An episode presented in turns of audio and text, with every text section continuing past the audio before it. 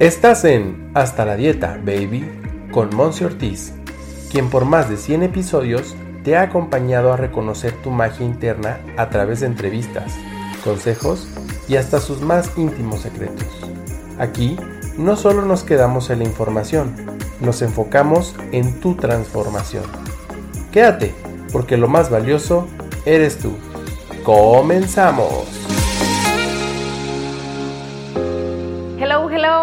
Vayamos al grano. Hablemos de los apegos. Tu servidora creció en una familia mexicana tradicional, súper trabajadora. Por ahí también yo le metí el tema del emprendurismo, de hacer las cosas diferentes, pero a final de cuentas con eh, diferentes creencias y diferentes tradiciones y hábitos que nos orillaban, tanto a tu servidora como a nuestra familia, a ser muy apegados con personas, con cosas, con los animalitos, con inclusive las relaciones y hasta las situaciones o experiencias. Y voy a poner algunos ejemplos solamente para ver si alguno de ellos resuena contigo. En nuestro hogar, en nuestra familia, estábamos muy acostumbrados a, ok, es cumpleaños de alguien, es como mandatorio, obligatorio, que debe de haber una reunión y debemos de festejarnos y debemos de abrazarnos y debemos, ok, perfecto, hasta ahí. O también en casa de que hay un regalo que nos dio la abuela y es que cómo ahora lo quieres desechar. No, no, no, no, no, no. Aunque ya no quepa ni un alfiler más en el cuartito de triques o cuartito de tiliches, le decimos aquí en México, ahí hay que ponerlo, ahí hay que guardarlo. No, no, no, no, no. ¿Cómo nos vamos a deshacer de ello?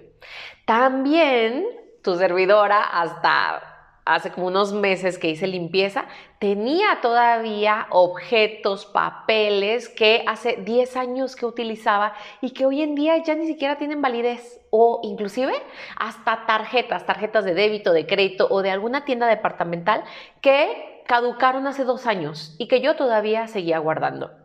Y así sucesivamente es que lo voy a hablar desde mi experiencia, el mexicano, tendemos a, crear apegos fuertes y con emoción intensa hacia las cosas, hacia las personas, hacia los lugares y los objetos.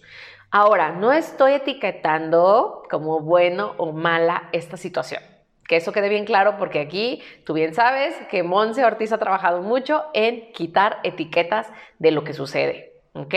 Así es que no es malo ni bueno y si tú eres una persona muy apegada a tu familia y eres una persona muy apegada a tu mascota, muy apegada a un libro que cuando tenías de chiquita pero ya ni siquiera se ve las letras, está perfecto, ¿ok? Pero también quiero ver aquí y que vayamos juntos a reflexionar sobre el tema de los desapegos sanos, que tienen que ver sí o sí con ponernos a nosotras mismas límites sanos. Y cómo a través del desapego podemos estar experimentando travesías, aventuras, situaciones, experiencias diferentes. Y ojo, no todo lo diferente tiende a ser malo, entre comillas, como nos lo hicieron creer cuando crecíamos.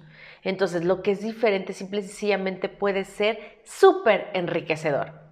Y te lo cuento porque recientemente estoy experimentando desapego constante, un desapego a inclusive mi casa, un desapego a objetos, desapego a mi familia. Y ojo, otra vez paréntesis, eso no quiere decir que yo deje de querer o de amar o de tener una emoción así hermosa, divina de gratitud y apreciación hacia las personas que tanto quiero, que en mi caso son mi familia mis amigos.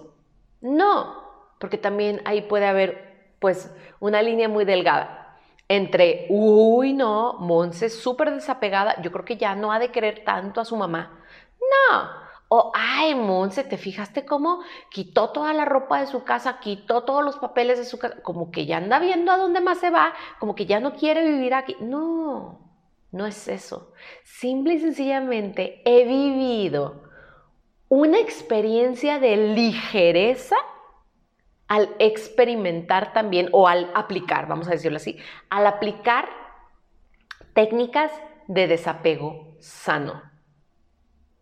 Y creo que voy entendiendo un poco más, no soy experta, pero voy entendiendo más el concepto del minimalismo y el concepto de vivir más ligero y que realmente no necesitamos tanto hablando materialmente e inclusive de conexión para estar creciendo y viviendo. ¿Cómo te suena? ¿Cómo te suena esto que te estoy platicando? Acuérdate que aquí tampoco Monse tiene la verdad absoluta, ni mucho menos. Esta es una reflexión que yo traigo muy a flor de piel ahorita, porque claro que tengo emociones, claro que de repente digo, uy, así como que, no sé si siento un poco de tristeza, un poco de nostalgia, más que tristeza es como nostalgia, pero ¿sabes qué? Esa tristeza o esa nostalgia también es aprendida y también nos la enseñó alguien. Así es que echémonos un clavado, o sea, vayamos profundo dentro de nosotros, preguntémonos, ¿esto que siento por esta persona, por este objeto, por esta situación, es sano? Y lo veo desde el desapego y estoy bien si deja de existir, si se va, si ya no lo tengo? ¿O estoy tan aferrada que ya hasta me está dañando físicamente, podría ser? Emocionalmente, claro que sí y hasta mentalmente, algo en lo que no puedes dejar de pensar o no puedes dejar de creer que tienes el control sobre ello. Y bueno, ya platicaremos con detalle en algún otro momento sobre control, sobre el poder, ¿no? Y bueno, te mando un abrazo, un beso.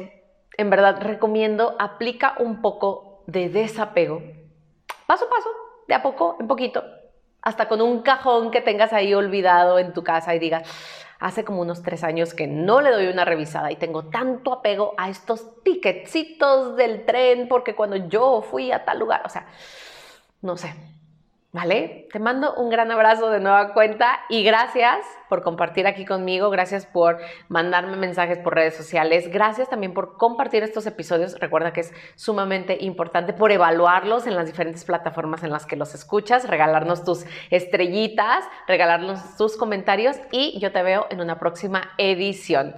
Que tengas muy buen día y gracias por ser todo lo que eres. Bye bye.